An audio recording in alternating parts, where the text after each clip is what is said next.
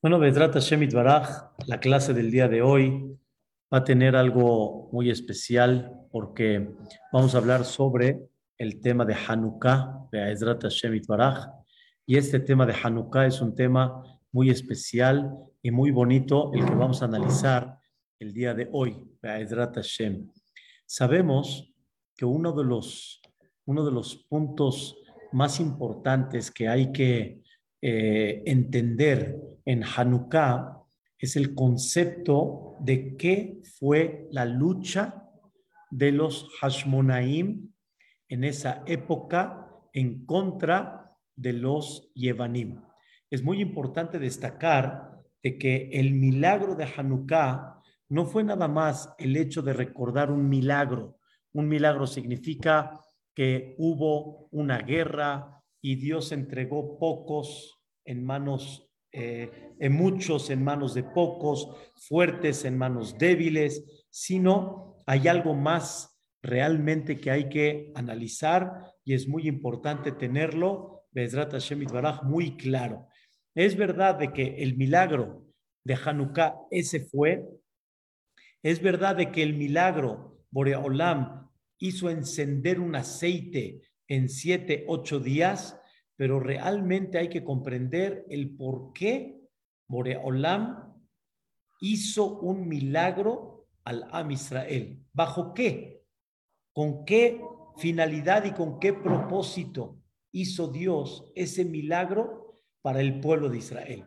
Es lo que queremos analizar un poquito el día de hoy y vamos a Vedrata Shemit Baraj a concretar ocho mensajes bonitos que nos debemos de llevar de esta época tan increíble de Hanukkah. En breve, quiero explicarles, existió una época en la cual unos Yevanim, así se dice, la filosofía griega, no eran griegos realmente, estaban bajo la filosofía griega, porque todo comenzó del imperio de Alejandro Magno. Alejandro Magno fue el emperador que dominó el mundo entero y cuando Alejandro Magno falleció, se dividió su imperio en tres. Y justamente Eretz Israel cayó bajo el imperio de Antiochos, pero todos venían con la filosofía griega. ¿Y qué era la filosofía griega? En breve, vamos a explicar en una forma muy simple, muy sencilla. La filosofía griega era, número uno, que la persona, todo lo que su cabeza razone, entienda y logre, vamos a decir así, comprender, eso es lo que vale. Significa, eso es lo que realmente tiene valor. Pero si, escuchen bien, ¿eh? si la filosofía, si mi cabeza no la capta, no la entiende, entonces eso significa que no tiene sentido, que no tiene, eh, vamos a decirlo así, un porqué. No tienes por qué llevarlo a cabo, por qué cumplirlo si no captas en tu cabeza, en tu mente, ese concepto. Eso era en términos generales la filosofía y por eso justamente el concepto de, de filosofía es tratar de darle filosofía y sentido a muchas cosas en la vida. Pero si no hay esa filosofía y no hay ese sentido y no hay esa comprensión, entonces no tiene sentido el por qué vivir. De repente, ellos se encuentran, ¿sí? Con un pueblo que contradice toda esta filosofía. Toda esta filosofía. ¿Quién es este pueblo? El Am Israel. El pueblo de Israel contradice en general toda esta filosofía, porque es verdad, escuchen bien lo que vamos a explicar a Ezrat Hashem, es verdad de que tenemos en muchas de las mitzvot, tenemos algún sentido, tenemos alguna explicación, pero sin embargo, en el fondo el concepto del judaísmo es mucho bajo la orden de Dios. Y hay muchas cosas que realmente no se entienden y no tienen una explicación muy, muy clara. y no tienen una explicación que una persona pueda decir, ojo, tiene una lógica, tiene una lógica. Y aunque me expliques, pero con todo y eso, bajo la vida que yo quisiera llevar a cabo, que yo quisiera vivir, pues contradice. Y aquí vamos a dar un segundo punto de los filósofos, de la filosofía griega. Número uno, la filosofía quiere decir lo que mi cabeza capta y entiende. Lo que no, no tiene un porqué. Por dar un ejemplo, el concepto de carne y leche, el concepto de lino y lana y muchas cosas más que la Torá no explica y no se entiende en una forma muy clara, dice, no tiene un sentido el porqué, no tiene el porqué este, llevarlo a cabo. El concepto, escuchen bien que es uno de los temas muy fuertes, pureza e impureza. Pureza e impureza, que si la mujer entra en una tevilá, aunque la tevilá, vamos a decirlo ahorita, vamos a dejar que no esté muy limpia, pero entraste, estás pura. Y te echaste un buen baño, ¿sí? Con todos los este, cosméticos y los jabones y toda la limpieza, no estás pura. ¿Qué significa sumergirse en 40 este, litros de agua, por dar nada más la idea? Y estás pura y, y cuando, pues, no, o sea, ¿qué lógica tiene? ¿Y qué significa que un concepto de que está el aceite puro? ¿Eh? Los kelim, por ejemplo, Tevilat kelim, o los aceites en aquella época del Beta Mikdash. En aquella época, el Beta Mikdash se regía bajo una pureza especial. ¿Qué hicieron los griegos cuando entraron al Bet Quiere decir, cuando dominaron al pueblo de Israel, entraron al Bet ¿Qué hicieron? No lo destruyeron. No lo destruyeron. ¿Qué hicieron? Simplemente lo que su cabeza no puede entender, ellos no lo llevaban a cabo.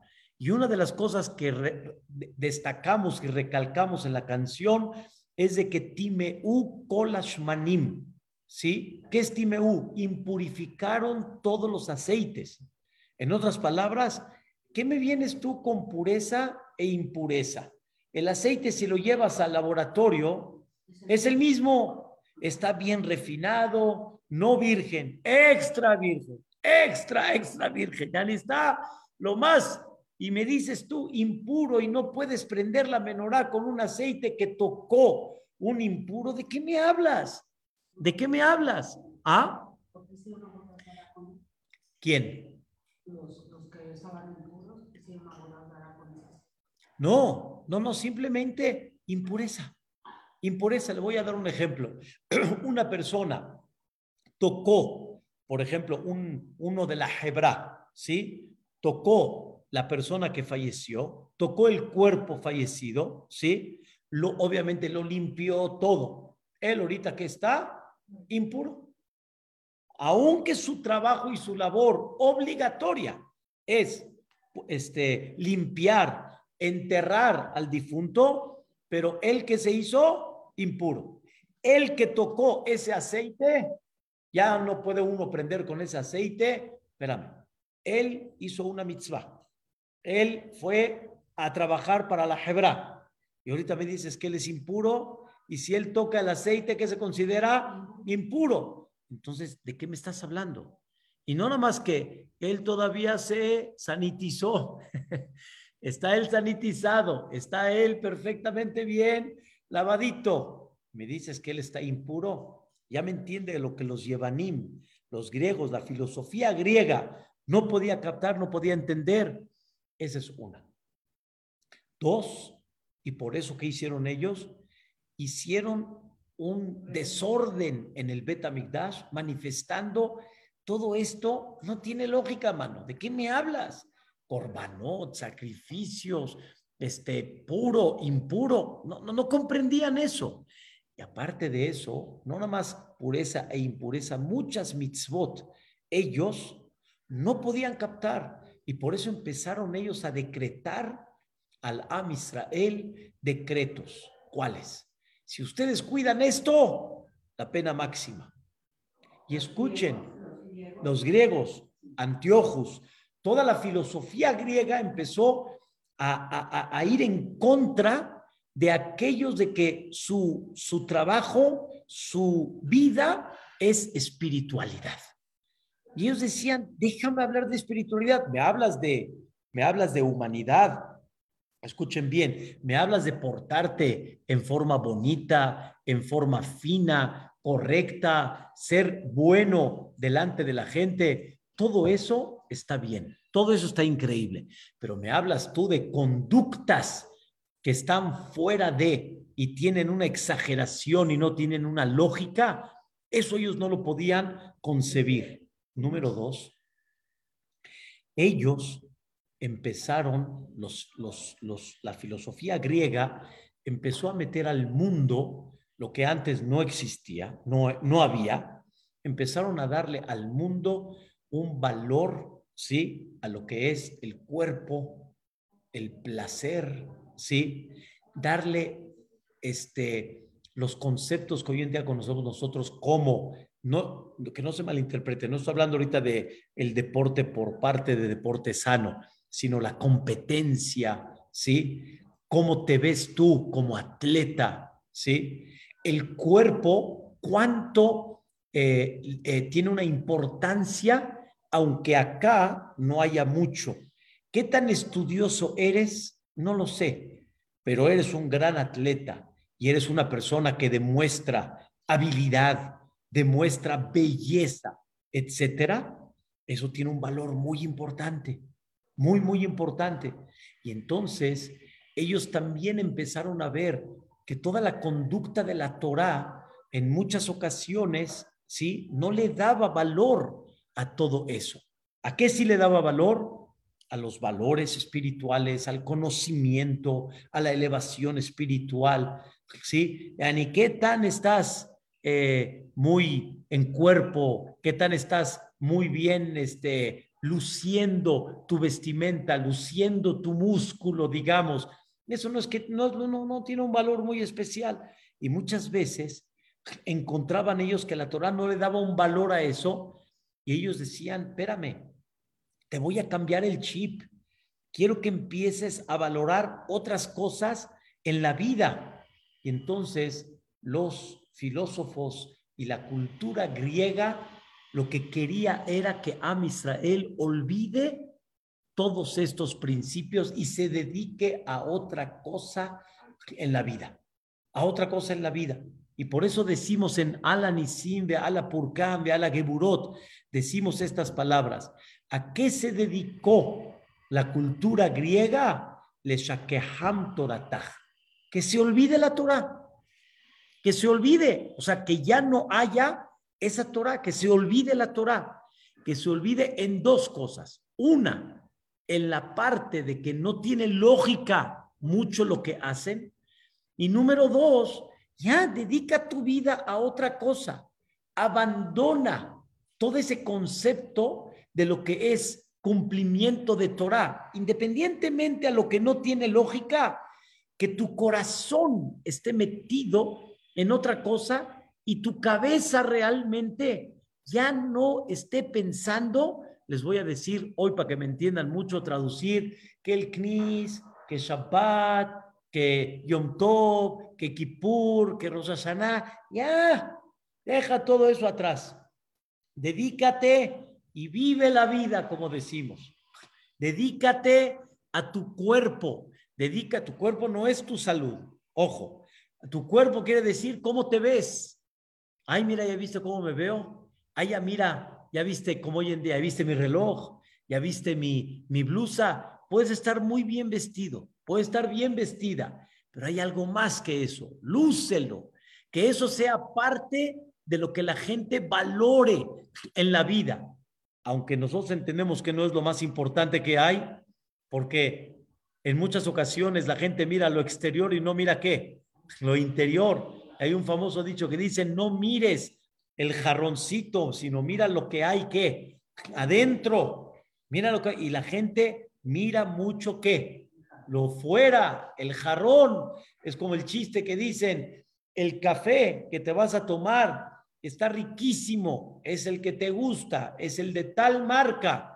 ¿Qué importa cómo te lo tomaste? Si fue en el jarrón 1, en, el, en, el, en, el, en la tacita 2, en la tacita 3, pero le ponemos mucho énfasis al, al, al tarrito, le ponemos mucho énfasis a la, al, a la, taza. ¿Y, ¿Y, qué es lo de adentro? Lo de adentro es lo principal. Pero tan, tan grado llegó a eso que ya no miras lo de adentro, que lo de afuera es con qué coche llegó, con qué vestimenta llegó, con qué, a, qué viajes, qué popularidad tiene. Esa es la filosofía griega. Ahí, ahí empezó esa parte de la filosofía griega, que se agudó obviamente conforme el mundo cada vez fue pasando más. Entonces al final ellos vieron que Am Israel se dedicaba a otra cosa y dijeron no. Entonces dos puntos muy importantes. Número uno, lo que haces en una parte muy importante no tiene lógica. Y número dos, ¿sí? Te estás dedicando a algo que queremos que ya, deja eso atrás. Eso es para, para el pasado. Dedícate a lo que realmente tiene un sentido diferente, que es el cuerpo, que es este, cómo te ves, que es este, este, cada vez de alguna forma como el otro hace, yo hago, ¿me entienden? No lo que hay aquí adentro y no los valores que realmente tiene uno este, como Benadam. Al final, poco a poco, fue dominando esa filosofía a tal grado que fue dominando de que estaba apagando la llamita espiritual. Estaba apagando la, la llamita espiritual. Quiere decir, lograron influir, lograron este, conquistar los corazones de la persona a tal grado de que poco a poco ya estaban abandonando la, el cumplimiento, la filosofía ¿sí? de espiritualidad, del Yahadut, y tuvo que llegar un grupo pequeño, muy pequeño, que se le llamó los Hashmonaim, que el propósito de ellos fue, si no hacemos algo, se va a acabar el Yahadut. Se va a acabar y ya no va a existir esta línea que ha sido trascendental durante más de 3.300 años. Y para eso hicieron un grupo para luchar y decir, escuchen la palabra, nosotros hacemos lo nuestro, que Dios haga lo suyo, pero mi lucha es para que no se apague el carboncito, que no se apague el fuego de Dios. Esa fue la lucha de ellos. Ahora les voy a hacer una pregunta. ¿Qué lógica tiene de que un grupo, nada más un, un puño pequeño, ¿Qué lógica tiene de que ellos hagan una lucha con algo que no tiene lógica que puedan ganar? Porque van a luchar, hagan de cuenta, en contra de los Estados Unidos mexicanos, en contra de Estados Unidos de América. No hay forma que puedas luchar, no hay forma que puedas ganar. Y ellos dijeron, aquí la lucha no es nuestra, es la lucha de quién? De Boreolam. Estamos luchando por Él. Y nosotros sabemos que Dios ha conducido a su camino, escuchen bien, ¿eh? al camino divino, lo ha conducido siempre y lógicamente hablando.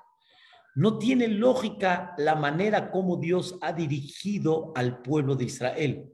¿Cómo? La salida de Mitzrayim sí tuvo lógica, cuando nos sacó de Egipto, ¿sí tuvo lógica? No. más admirable que no tengan lógica, porque entonces es cuando se ven los milagros de Boreolán. Es cuando mismo te demuestra y te dice, ¿sí? Si tú confías en que no hay lógica, entonces te voy a enseñar que todo es posible y todo puede pasar. Quiere decir, Mitzrayim sucedió, increíble. 40 años en el desierto, ¿lo puedes entender?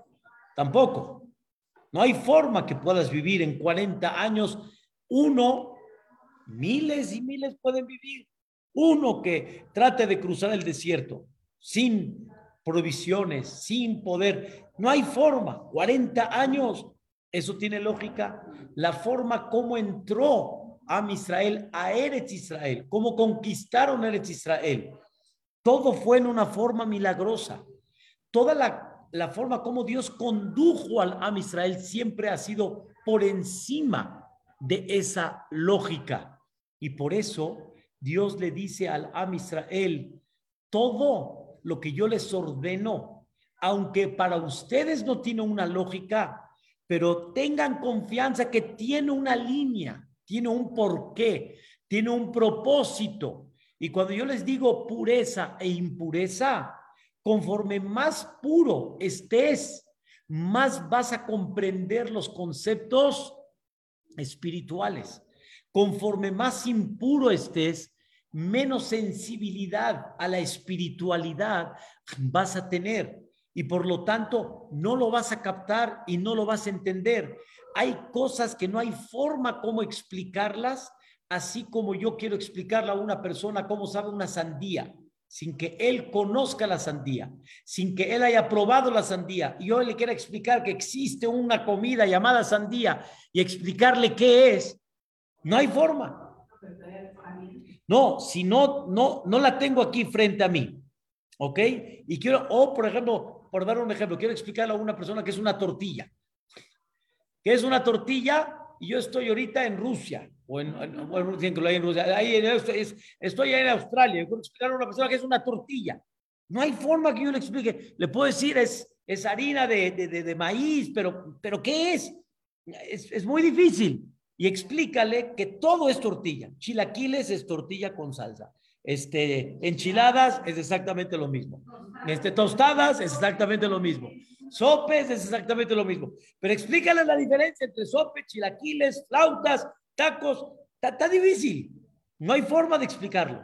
¿Quieres explicar la espiritualidad? Hasta que no la vivas, no hay forma de qué. No hay forma de explicarla. Muchas mujeres este, que increíblemente dicen, hasta que no lo probé y no, no me metí a la tevila y ya lo cuido en forma constante, no, no, no. Pero que una mujer realmente trate de explicarlo, mm, hasta que no lo vivas, hasta que no lo vivas. Ese es el concepto que Dios le dice al Am Israel. Pero el que está fuera de explicarlo en forma verbal, siempre se va a quedar qué? Abstracto.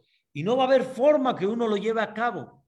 Al final, hubo un milagro increíble de Hanukkah, que los fuertes fueron entregados en manos débiles. ¿Qué significa esto? ¿Eso sí tiene lógica? No, tampoco. Fue una guerra que no hay forma que la hayan ganado. No hay manera. Dios los, los entregó a todo un ejército y un imperio y eso no tiene lógica. Y prender ocho velas con un aceite que alcanzaba a prender un solo día, ¿eso tiene lógica? Tampoco. Pero ahí está. Ah, Ah, ah, ah, aunque hemos tenido durante todas las generaciones, usted dice la guerra de los seis días, que es increíble, la existencia del Am Israel durante 3.300 años. ¿Tiene lógica?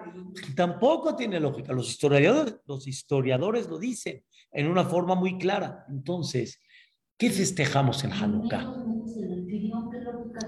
Eso, y más que eso, hay muchas cosas. El Brit Milá, de alguna manera, que lleguemos nosotros y estemos cantando cuando la mamá está sufriendo, que le van a cortar a su bebito y nosotros estamos, yo me ¿Qué estás cantando ahorita? ¿Qué estás festejando, mano? No, que estoy festejando el pacto de que, ¿cuál pacto? ¿De qué me hablas? ¿De qué me hablas? Todo esto, eso era lo que ellos querían. Ellos querían de alguna manera, querían quitar y con el milagro de Hanukkah, ¿qué se logró? ¿Qué se logró con el milagro de Hanukkah? Se logró que la Torah, así como está, sin esa lógica, siga adelante. Siga adelante. Sin esa lógica específica, esos siete días de Hametz que no puedes comer, y ese mundo que tiene que de alguna forma manejar para que haya siete días que no puedas comer jamets y puedas tener productos para que puedas tener en pesa y tengas tus matzot eso es lo que estamos festejando en qué? No, no, no es fiesta porque realmente los hajamim no pueden decretar una fiesta de que es como Shabbat que no puedes trabajar, como Yom Tov que no puedes trabajar. Eso es lo que se le llama fiesta. Fiesta es cuando no hay trabajo, te separas de profanar, vamos a decir así, que no puedes profanar Shabbat, Yom Tov, y tienes que hacer comidas de mitzvah en la noche, en la mañana. Eso es fiesta. Pero Hanukkah son días normal de trabajo, son días de que no tienes ninguna prohibición de escribir, de profanar, pero son días de luz. De luz. De luz. ¿Mandé? No, nada más en el momento, en el momento del encendido de velas, la mujer tiene que tratar de sentarse para qué? Meditar. ¿Qué debes de meditar? La luz. ¿Qué luz? Que en el momento que nosotros, ¿sí? Entendamos que esa luz es la luz espiritual. Por eso, ¿qué refleja una vela? La llama. La llama que es, no es algo tangible, no es algo que puedes agarrar, no es algo que puedes eh, este, tenerlo así en las manos, no hay forma, no hay forma. Entonces, ¿cómo le hago? ¿Cómo le hago? Nada. Esa es la llamita. Esa espiritualidad, esa espiritualidad es la que ilumina. La diferencia entre Shabbat es que las de Hanukkah no se pueden usar para ver. Muy bien. Y la de Shabbat. Shabbat, ¿para qué se prende? Para que haya luz. Hoy tenemos luz eléctrica, pero normalmente se prendía las velas de Shabbat. ¿Para qué? Para usarlas. Pero la vez de la Hanukkah no es para usarla es justamente eso. No quiero que la uses, quiero que la observes y que te acuerdes. Te acuerdes que hay una luz espiritual, la llama.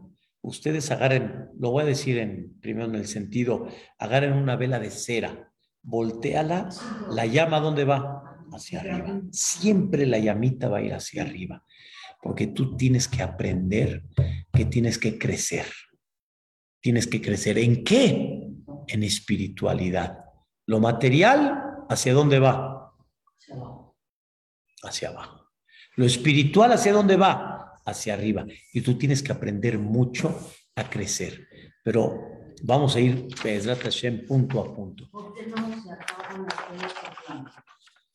Ese es otro tema. Ese es otro tema que normalmente una llamita no se apaga soplando, sino así como que dando a entender que no se apague, porque también el aire también es muy abstracto, el aire no lo puedes agarrar, lo puedes concentrar en algo, pero no lo puedes agarrar así tan fácil. Entonces, que no se apague lo espiritual. Entonces, la idea está en el que debemos de encender unas velas y ¿qué aprendemos? No el milagro. Eso es indudable. No hay duda que recordamos el milagro, pero si te quedas en el milagro, no agarraste la esencia de Hanukkah. La esencia de Hanukkah es que prendo yo para recordar que Dios hizo un milagro. ¿Para qué? Para mantener la Torah y la espiritualidad hasta el día de hoy. Sigo comiendo kosher sigo festejando Kippur y Rosh Hashanah y Pesach y sigo festejando lo que no tiene lógica. Y Baruch Hashem, hay tevilot kelim, como usted dijo, hay tevilot que para purificar los kelim, ¿cuál, papacito? Vaya y lávelos, límpielos bonito, desinfectelos, que Baruch y usted baila hace Tevilat Kelim. ¿Qué pasó? ¿Qué le faltó? Y tenemos Tevilat de mujeres. Y tenemos tantas cosas que seguimos con esa iluminación hasta el día de hoy. Y seguimos enseñándole a nuestros hijos los valores comunitarios.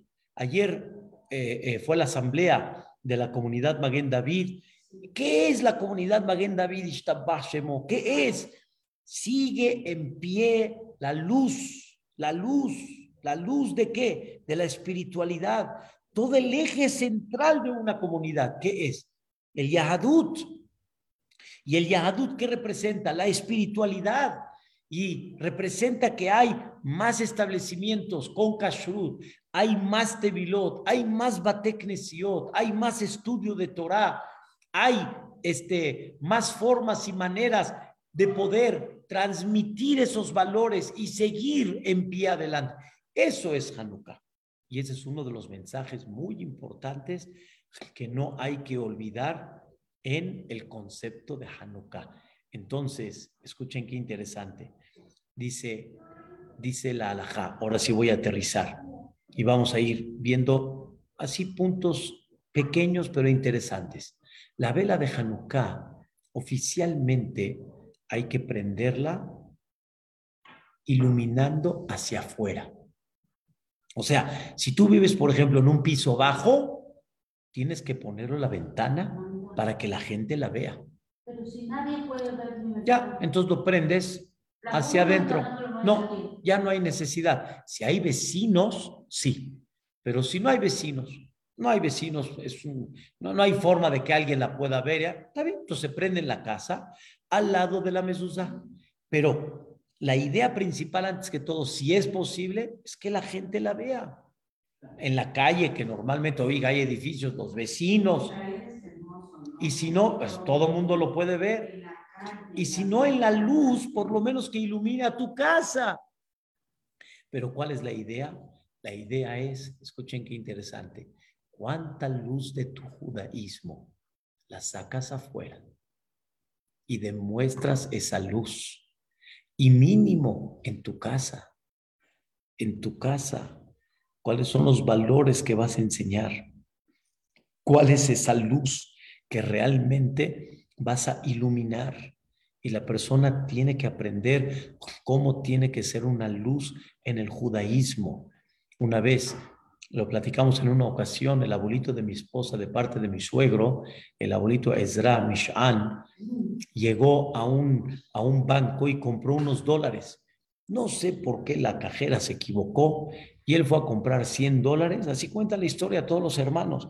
En vez de, en vez de que le dé 100, le dio 1000. Eh, lo veo un poquito como que exagerado, pero sucedió. Pero seguro le dio de más. Al final, el abuelito lo metió acá, se fue. Y en eso, pues cuando hicieron el corte, Jara la cajera. Jara, ya. El abuelito Ezra no dudó. Al siguiente día regresó al banco. La cajera lo vio, lo identificó y corrió con el gerente cuando el abuelito dijo, señora, por favor, hombre, para la otra no se equivoque, no se equivoque. O sea, ¿cómo me hizo usted agarrar un dinero que no me corresponde? La cajera le dijo que Dios lo bendiga. El gerente nada más este, vio este suceso, cerró el banco por unos minutos y delante del público dijo, vean la honradez de una persona. ¿Y qué creen que hizo el abuelito? Dice, sí, honradez, pero así nos enseñó Dios. así nos enseñó el jefecito. Por hablar nos enseñó. Hay veces a la persona le tenta. Hay veces hay gente que dice, hay gente que dice, híjole, se puede, es del goy, no es del goy. Espérate, hay uno allá arriba. Esa es la luz espiritual. Esa es la luz de Dios. ¿Cuánto vas a hacer una luz? afuera y en tu casa, que tus hijos lo vean, que vean en tu conducta esa espiritualidad, que vean que realmente estás pidiéndole al, al, al jefecito, que vean cómo en la casa se vive que dependemos de Dios, en la casa se vive un ambiente espiritual. Es una cosa bellísima. Ese es punto número uno. La verdad que es algo increíble cuento cómo en el bingo yo compro mi tarjeta de 50 pesos. Entonces digo, me da una tarjeta de 50 pesos. Sí, ya sabes, me la compro de 50. Me la da y en eso me da cambio de 500. Yo, ¿cuánto me estás dando? Perfecto, ahí está su cambio. ¿Cuánto me estás dando? Dale, estoy haciendo que reflexione. Así Dale, que él, que él mismo se dé cuenta del error que tuvo. Me estás dando 450 pesos más de lo que me tienes que dar. Claro, claro, claro. Eso es. Kiddush Increíble. Increíble. Son momentos en la cual hay que demostrar es nuestra obligación. Nuestra obligación. A mí me tocó que compré un eh, paquete de cocas y la señorita se, se fue y en vez de meter el código del paquete, metió el código de la individual, de la coca. Y yo me di cuenta por algo cuando salí, se me hizo raro, algo, y cuando regresé, hasta la señora me vio raro. Hasta la, hasta la cajera me vio raro. Le dije, pero señorita, es un error. O sea, yo no me puedo llevar a ese, ya me llevé, ya. No, no. Esto es algo muy importante que hay que transmitirlo. Mi papá murió cuando yo tenía ocho años, pero a los siete me mandaba a la tienda de la esquina, yo vivía en un pueblo, y regresé y le dije, me dio un peso de más, me dio un peso de más. Y ahí está. Y me dijo, te vas. Y lo regresas. Y se lo regresas. Se lo regresas. ¿Ya me entiende? Esa es la idea que nos pasa. Claro, Claro, esa es la luz de que, de lo, del Yahadut que nosotros tenemos por encima. Mi papá contaba que él era un niño y empezó a trabajar cuando llegó a México y este entró a una fábrica de telas o algo. Entonces eh, le dio el señor, su patrón, le dio a que contaran las telas y que midieran las telas. Y le puso un billete Ujú. adentro de la tela. Mi papá era un niño, Mm, abrió, vio el billete lo probó. Lo- sí, entonces llegó a su casa y le cuenta a su papá, mira papá, te lo encontré, no hijo, tienes que ir a regresar eso, eso no te pertenece, no, pero es que estaba ahí.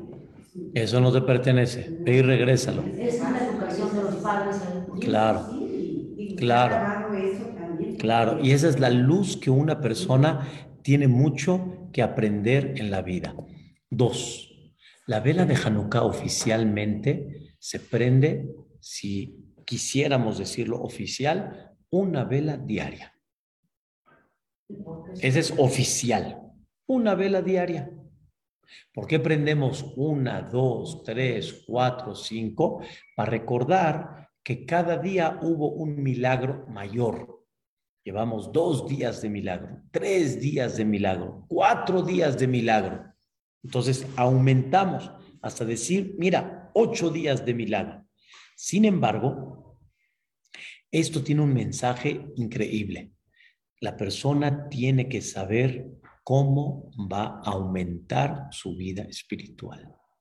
No te puedes quedar el mismo.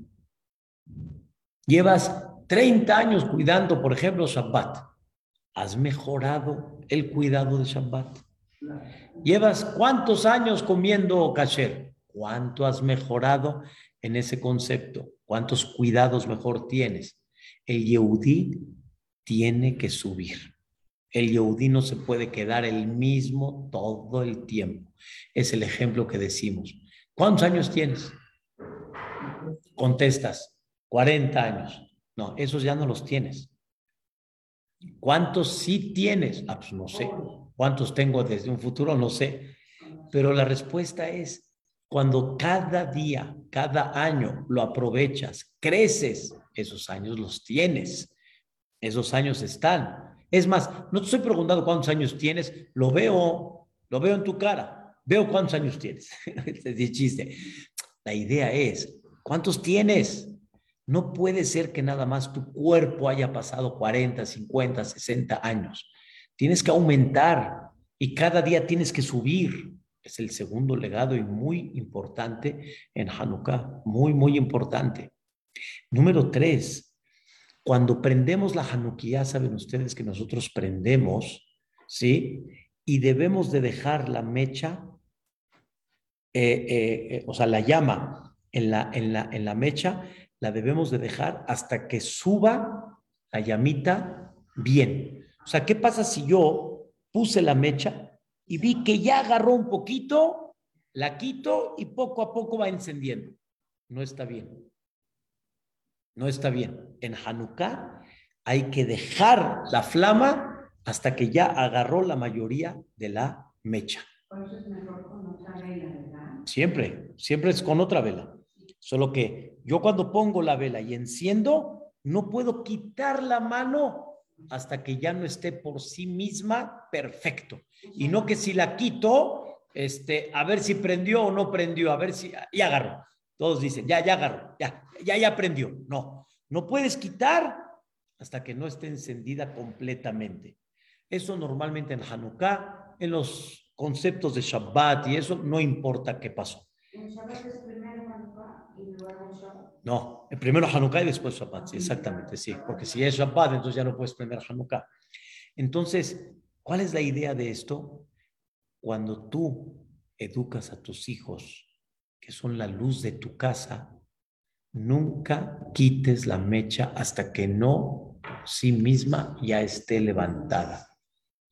El hijo tiene que tener ya una formación que ahora sí ya solito lo puedes dejar y ya está él formado con esos valores. Pero mientras no, no me lo sueltes. No me lo sueltes. Y que él, a donde vaya, ya tiene la imagen de su padre, ya tiene la imagen de la educación. Ya como usted dice, ya no, eso mi padre ya así es, ya está clavado, pero no puedes dejar y no puedes quitar la mechita hasta que no estés seguro que ya está prendida completamente. Y que lo pasó uno a la siguiente generación. Oh, eso seguro lo va a pasar a la siguiente generación. Esa educación es la que va a pasar.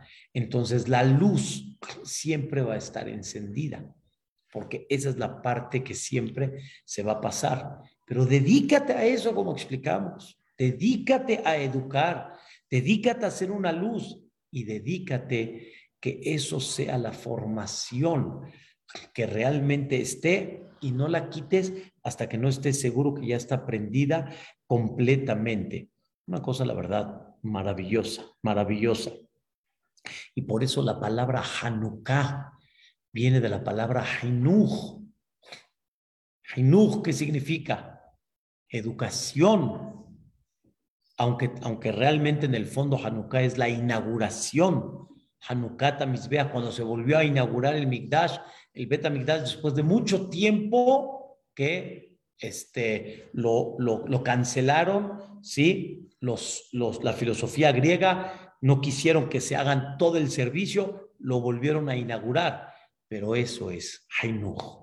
Inaugura y educa y no quites la mano hasta que no esté encendida por sí misma. Y hay algo increíble. La llama, aunque tú prendas una vela de esa llamita, la llama nunca se va a disminuir por eso. En hebreo se dice. Una llamita para uno y para cien es lo mismo. Puedes prender y prender y prender y prender. Nerehad Nerlemea. Una vela es una vela para cien. O sea, compartir nunca vas a, nunca vas a disminuir por eso. Uno de los ejemplos más maravillosos de Hanukkah es que hay que aprender a compartir. Y de compartir nunca vas a perder, nunca en la vida, nunca. Piensas que perdiste, pero nunca vas a perder. Piensas de que no, pero al final vas a ganar y vas a lograr. Nadie va a perder por haber dado, por haber cedido. Ese es el concepto. Y, y en el momento como que no lo ves, pero observa esas velitas y ten ese sentimiento que realmente vas a, vas a, este, vas a, a ver la ganancia siempre en un futuro. Nunca vas a dejar de tenerlo. Hay algo muy importante en esta Hanukkah. Tenemos la flama que es el alma de la persona. Tenemos el cuerpo donde se prende, que es el que representa el cuerpo de la persona. Obviamente, me queda muy claro que el cuerpo, sí, ya está muy claro. Tiene el aceite, tiene el agua, es la vela de cera, sí, pero hay que alimentar, hay que cuidar el cuerpo para que esa alma pueda vivir. ¿Quieres ser una luz en tu alma? El cuerpo tiene que estar sano, el cuerpo tiene que estar bien. Si el cuerpo no está bien, ¿qué pasa? ¿Qué pasa? El alma se apaga. El alma no puede dar luz, no puede dar luz. Y es muy importante que cuides ese cuerpo para que esa alma realmente reluzca más. Y, y el cuerpo, conforme más lo cuides, lo cuides al cuerpo, ¿sí? El alma va a lucir muchísimo más, mucho más. Pero ese cuerpo de alma, ese cuerpo es, es, es sagrado. Pero ese cuerpo cuídalo tal cual como está, no me lo alteres. Porque si me lo alteras, ¿qué va a pasar? Se puede apagar. Y por eso es importante que la persona trate de cuidar ese cuerpo conforme duermas correctamente, cuides tu cuerpo, te alimentes correctamente, etcétera vas a tener más este, eh, alma que puedas ir nutriéndola y dándole. Y es un punto que la verdad sí hay que tenerlo muy, muy, muy claro para que la persona pueda lucir. Pero hay una cosa muy interesante. Así como al cuerpo lo alimentas, escuche qué interesante, ¿eh? así como al cuerpo lo alimentas, también hay que alimentar, ¿saben a quién? El alma. Neshama. Tú, tú alimentas a tu cuerpo, alimentas a tu alma también. ¿Cuánto alimentas esa alma espiritual? ¿Qué quedamos hace un minuto? Si no alimentas el cuerpo, pues no hay alma. Pero también, así como alimentas al cuerpo, hay que alimentar a quién?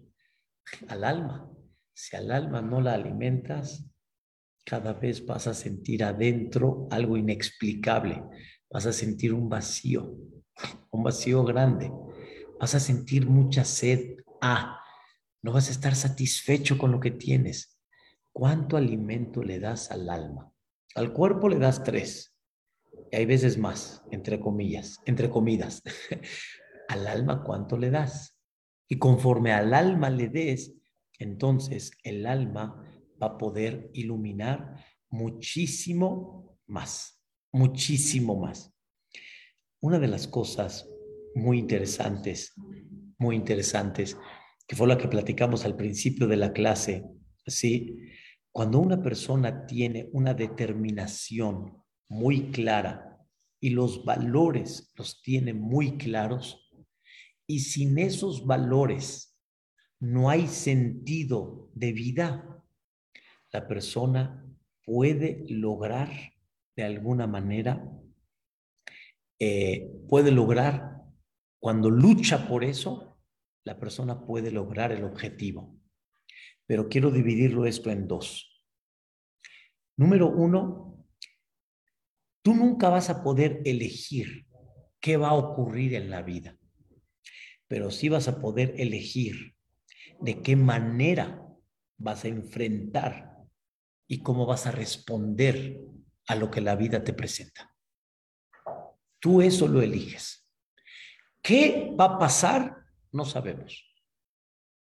Pero cómo vas a actuar en esas situaciones que pasen, eso tú lo eliges. Y lo más importante es cómo transformas tu vida con esa elección de cómo enfrentar la situación. Y te vas a dar cuenta que vas a madurar por medio de eso. Hay gente que dice, es que no quería esto, es que está muy duro esto, es que este golpe está difícil. Es verdad, es verdad. Pero ¿cómo lo enfrentas? es más, es más, este, eh, es más importante todavía, porque eso te va a dar crecimiento. Si te deprimes, si levantas las manos, no vas a ganar nada. Si luchas por eso, independientemente a lo que puedes conseguir, lo que vas a madurar y la forma como respondes a ese problema, eso es lo que te va a dar crecimiento. Eso es una de las cosas muy importantes que debemos de aprender de Hanukkah. Cómo madurar, maduraron y cómo enfrentaron los Hashmonaim este concepto a tal grado que ellos ganaron lo que ellos se elevaron espiritualmente, ellos particularmente. Y es algo que en la vida nos, nos, nos enseña mucho. ¿Cuántos años de vida vas a vivir? Solo Dios sabe. Pero cómo los vas a vivir depende de ti. De qué manera lo vas a enfrentar depende de ti.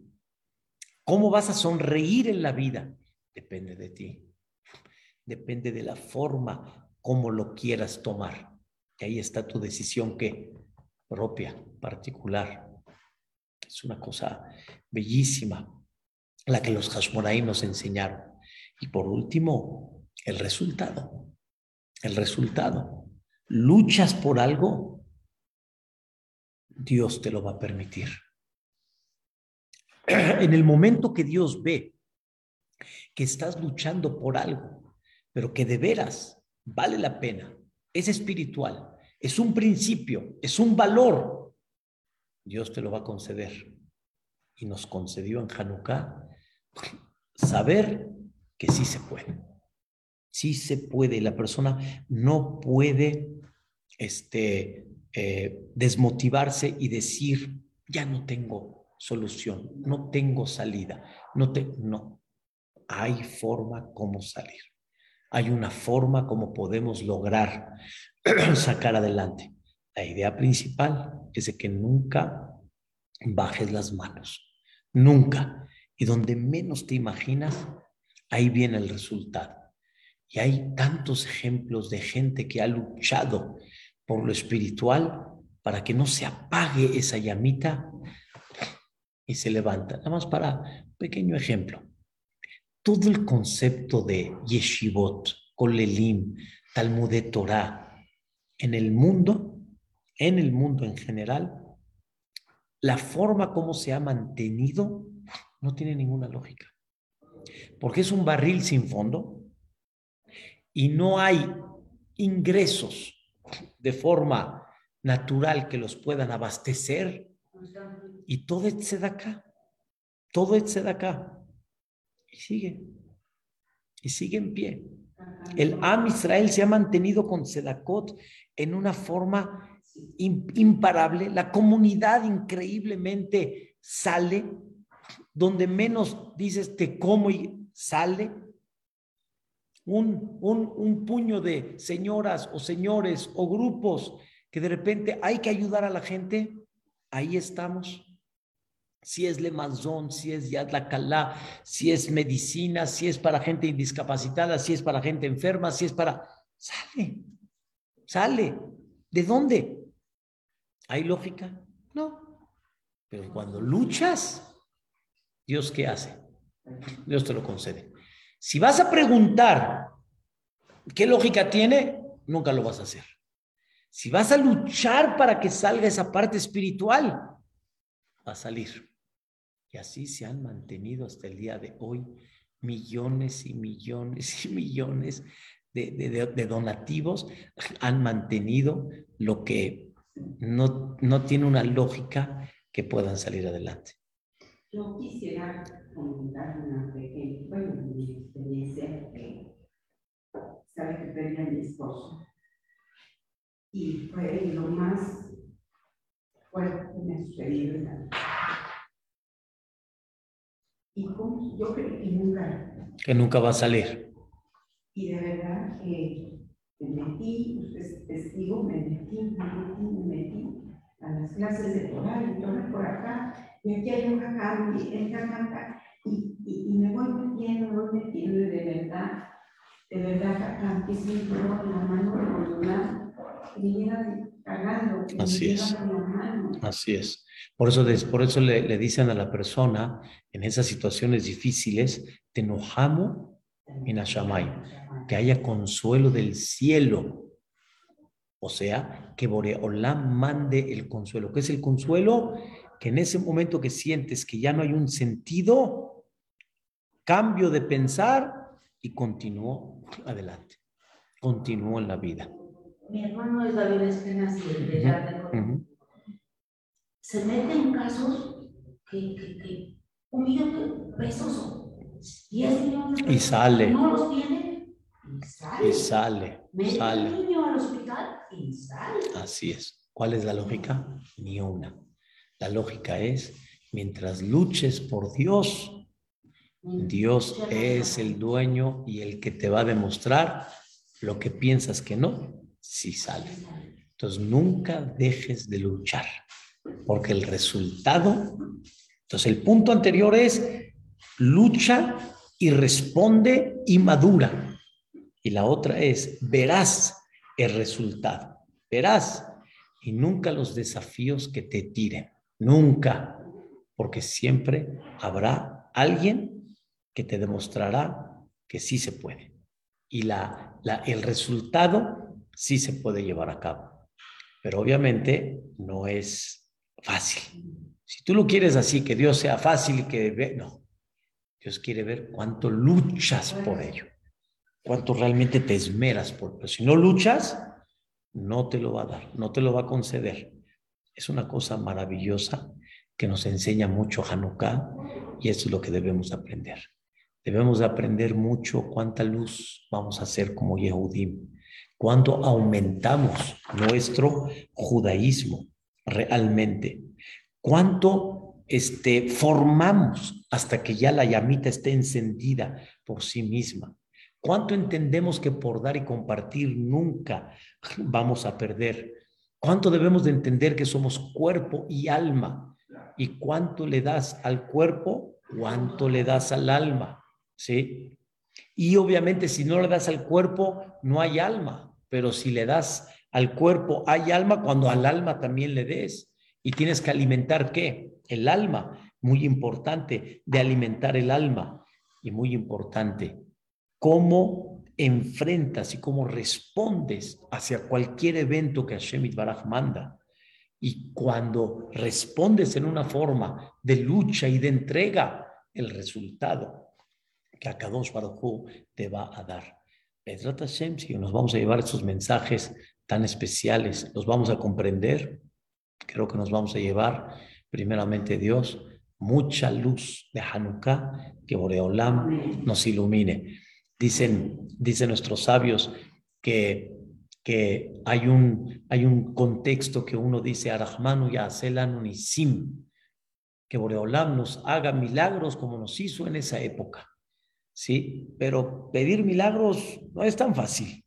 Y también se necesitan muchos méritos. Y muchas veces uno no quiere disminuir méritos para eso.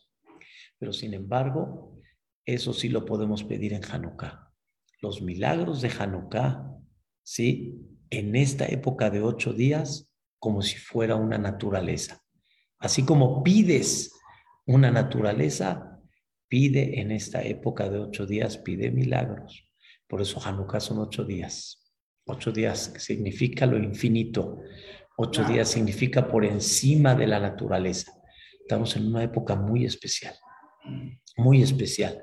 Cada una de ustedes, cuando estén prendiendo la Hanukkah cada día, mañana, hoy en la noche, el tercer día, pidan, pidan, hay mucho que pedir.